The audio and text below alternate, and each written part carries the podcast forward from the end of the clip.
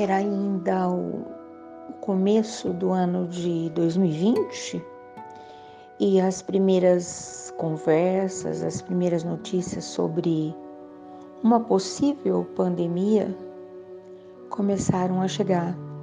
Todos os ouvidos foram alcançados. Né? Eu, como celebrante de casamentos, fiquei tensa tentando compreender como seria. Muitos eventos já estavam desenhados, praticamente prontos. A maioria das celebrações já na iminência de acontecer. Enfim, de repente tudo realmente parou. E várias palavras novas começaram a passear pelos nossos ouvidos, né? E eu tentei muito, com todo o zelo do meu coração, escolher palavras do meu gosto, do meu agrado, do meu modelo. Escolhi várias palavras. Lembre que a primeira palavra que eu sempre tive muito apreço, que foi gratidão, e eu passei a dizer gratidão, gratidão, gratidão mais vezes do que eu estava habituada. Sempre tenho essa palavra comigo desde menina. Hoje ela tá na moda, né? Mas ela já é minha, já faz parte do meu do meu da minha conversa, da minha prosa, do meu dia a dia. E vieram outras palavras: esperança, ternura, amor. Bom, isso não preciso nem falar, né? É, é, é temperinho que eu boto na minha comida, é, é, perfume que eu coloco na roupa de lavar, na roupa de passar. Mas uma das palavras que me ocorreu na época, olha só, e o tempo passou, foram uns bons pares de dias e noites. Confiança. Eu sempre digo que confiar é ter um fiador, né? é ter a certeza de que não importa o que acontecer, alguém vai responder, alguém vai te socorrer, alguém vai te cuidar. Eu sempre que falava dessa palavra nas palestras motivacionais, eu fazia uma comparação. É, ir para São Paulo pela primeira vez com um amigo a te esperar na rodoviária. Hum, você é tomado de uma confiança Ai, o amigo tá de fusca te esperando, você se ajeita, bota toda a sua bagagem lá no, no porta-malas e chega até a cochilar, porque a casa do amigo é longe, naquele barulhinho do, do fusca, né? Tu, tu, tu, tu, tu, tu, tu, tu, tu, tu, tu. Eu acho isso uma prova de confiança incrível do amigo te receber, coisa que hoje não é mais possível, e de você se entregar dessa forma. Isso é confiança. Quer ver o que é total ausência de confiança? Você chegar em São Paulo com um compromisso, um endereço muito bem guardado, num pedacinho de papel, não agora que é no, no Waze, no Google, sei lá onde, e de repente precisar do serviço de um motorista de táxi, com aquela cara de danado, com aquele óculos escuro te espiando pelo espelho retrovisor e você tentando dizer para ele que você sabe onde você está indo, mas você não sabe, para que ele não faça voltas desnecessárias e coloque na sua tarifa de bandeira sei lá o quê, que agora nem precisa mais, né? Tem os aplicativos, mas enfim, como nível de comparação, eu posso utilizar o Fusca do amigo em total confiança e o táxi do desconhecido em total nível de desconfiança. Mais ou menos isso, me embolei, mas você entendeu. E eu me lembrei de várias coisas que me aconteceram nesse ano, tão surpreendente, né? E pode ficar até surpreso ou surpresa, você que me ouve. A maioria das coisas foi extremamente positiva. Ganhei amigos, amores, parcerias, estabeleci algumas outras, as próprias pessoas estabeleceram as parcerias, né? As empresas prosperaram, estou envolvida com tanta coisa boa e bonita e saudável, um universo totalmente parceiro, conspirando para que tudo corresse bem. Tivemos um ano extremamente promissor. Eu estou profundamente grata por essas alegrias que me chegaram. Muito grata mesmo, surpreendentemente grata. Mas eu, ah, nessa pandemia, me chegou a história de Maria.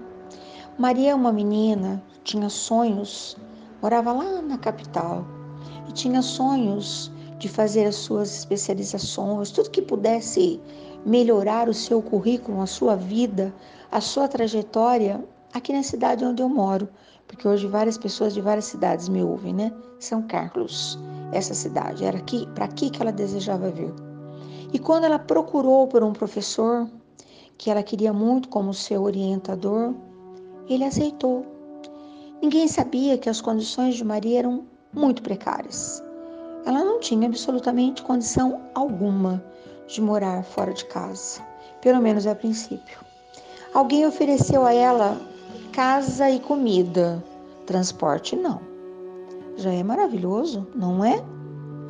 Só que não era aqui na nossa cidade. Então ela precisava fazer uso também de um ônibus intermunicipal que a levasse, que a trouxesse de uma cidade para outra cidade. É perto, mas custa dinheiro.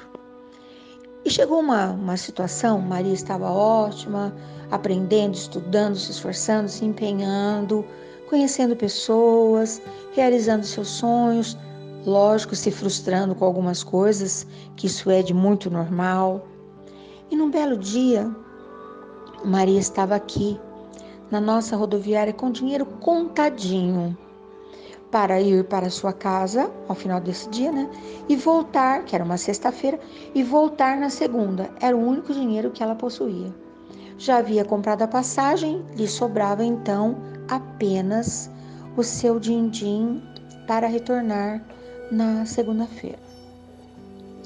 Os seus olhos alcançaram um morador de rua, um pobre coitado, sem nada na vida, circulando ali pela rodoviária, que não é tão grande. Os olhos de Maria conseguiam alcançar todo o trajeto daquele cidadão. E ele foi passando pelas pessoas, olhando para as pessoas, e ela pensou: ele virá falar comigo. Claro, não deu outra. E ele parou e pediu para ela se ela não compraria uma passagem que ele precisava ir para casa. Era o dinheirinho que Maria possuía na sua singela bolsa. E ela se colocou no lugar dele e pensou: Eu estou voltando para casa, que nem é minha. Como é que eu posso impedir alguém de voltar para casa? Foi com ele até o guichê, porque não dava para facilitar. Comprou a passagem e ele se ajeitou lá no seu veículo de transporte e ela também. No caminho ela foi questionando mas com tantas pessoas que estavam ali na rodoviária, por que, que ele veio falar justamente comigo? Eu, que só tinha exato o dinheiro da passagem. Segunda-feira não posso ir para a escola. Como é que eu vou fazer? E ficou pensando, né? Que coisa, né? Muitas pessoas ali certamente poderiam oferecer àquela criatura não apenas a passagem, um lanche, um café, ai sei lá o que não ia fazer a menor diferença. E ela foi para casa quietinha. Para quem a gente conta um, um desafio desse? Para ninguém. Qual não foi a sua surpresa quando no finalzinho do domingo aquela senhora, dona da casa, lhe abordou e disse assim: oh, Maria, Esqueci de lhe falar que tenho aqui um dinheirinho para você passar a semana. Oh, como assim? Aceite, Maria. E ela humildemente, não havia outra saída mesmo, né? Agradeceu muito. Como é que aquela senhora podia entender o quanto ela estava precisada? E na verdade, quando Maria me contou isso, de um jeito tão único, adoro quando ouço a voz de Maria me contando coisas. Vou aproveitar para falar aqui. É uma, uma pessoa que eu tenho assim uma alegria hoje de ter como minha amiga. É minha amiga de muito tempo. Nunca havia me contado isso, né? Então, olha as coisas boas da pandemia. Mas eu senti ali a confiança de várias pessoas.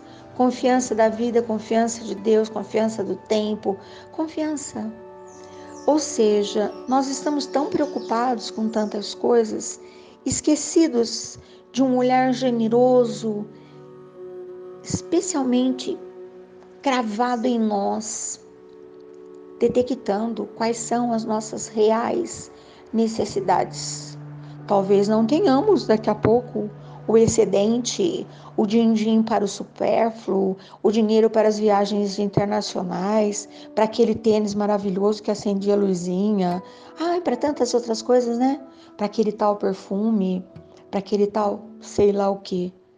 Mas o indispensável, aquilo que de fato é nosso, aquilo que nos pertence, isso não vai nos faltar.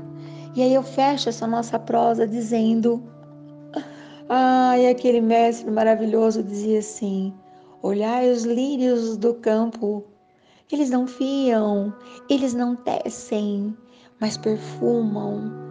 Os lodos, principalmente, né? tem os do campo e tem os da, do lugar tão mal cheiroso. Eles se nutrem daquela podridão toda e nascem, florescem resplandecentes. Ai, parecem umas, uns vestidos de noiva. Aqui perto da minha casa tem um, um corguinho, que nem diz os antigos, né? Um córrego. Vez por outra passamos por lá e o perfume está exalando maior do que qualquer outro cheiro que possa advir. Então vamos hoje.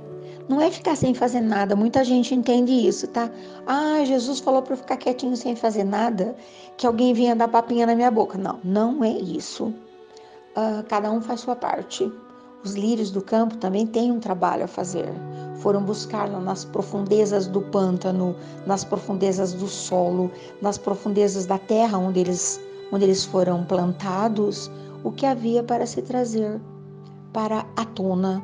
Então faça hoje o que você puder, mas floresça perfume e acima de tudo, confie. E sabe o que eu vou te falar hoje? Não apenas confiança em Deus.